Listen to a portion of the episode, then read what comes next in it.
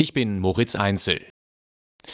Trotz massivem Polizeiaufgebot und Repressionen im Vorfeld sind tausende Menschen in Moskau zur Beerdigung des Kreml-Gegners Alexei Nawalny gekommen.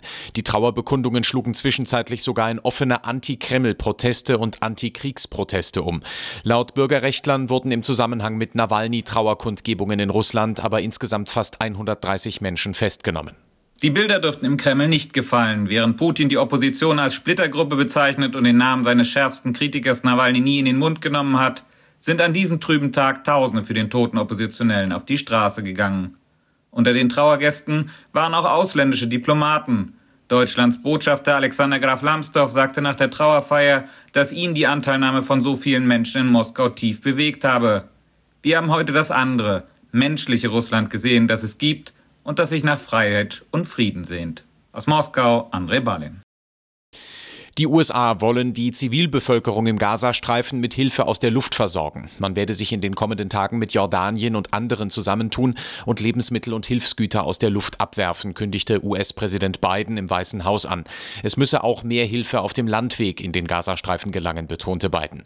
Das Weiße Haus machte außerdem deutlich, weiter an einer Einigung auf eine Waffenruhe zu arbeiten. Derzeit liege ein Vorschlag für eine sechswöchige Feuerpause auf dem Tisch. Die Bundesregierung hat eine bundesweite Bezahlkarte für Asylbewerber beschlossen. Das bestätigten Regierungskreise. Damit wird ein einheitlicher Rahmen geschaffen, an dem die Länder sich orientieren können. Denn die Ausführung ist Ländersache. Mit der Bezahlkarte soll verhindert werden, dass Asylbewerber Geld an ihre Familien im Ausland schicken. Die Grünen waren lange gegen das Gesetz, aus Angst, dass dadurch die Integration behindert werden könnte. In Niedersachsen ist Haftbefehl gegen einen Bundeswehrsoldaten wegen Mordes erlassen worden. Der Mann soll im Landkreis Rothenburg vier Menschen erschossen haben. Unter den Opfern ist ein dreijähriges Kind. Das Motiv könnte laut Ermittlern im persönlichen Bereich liegen. Verteidigungsminister Pistorius zeigte sich bestürzt und sprach von einer grauenvollen Tat. Die Fußballer des FC Bayern haben in der Bundesliga erneut Punkte liegen gelassen. In Freiburg kamen die Münchner am Abend nur zu einem 2 zu 2, obwohl sie bis kurz vor Schluss noch in Führung lagen.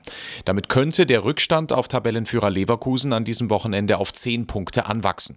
Freiburg ist nach dem Unentschieden gegen den Rekordmeister weiter Tabellenneunter. In der zweiten Liga verlor Spitzenreiter St. Pauli auf Schalke mit 1 zu 3. Der zweite Kiel kam bei Hertha BSC zu einem 2 zu 2.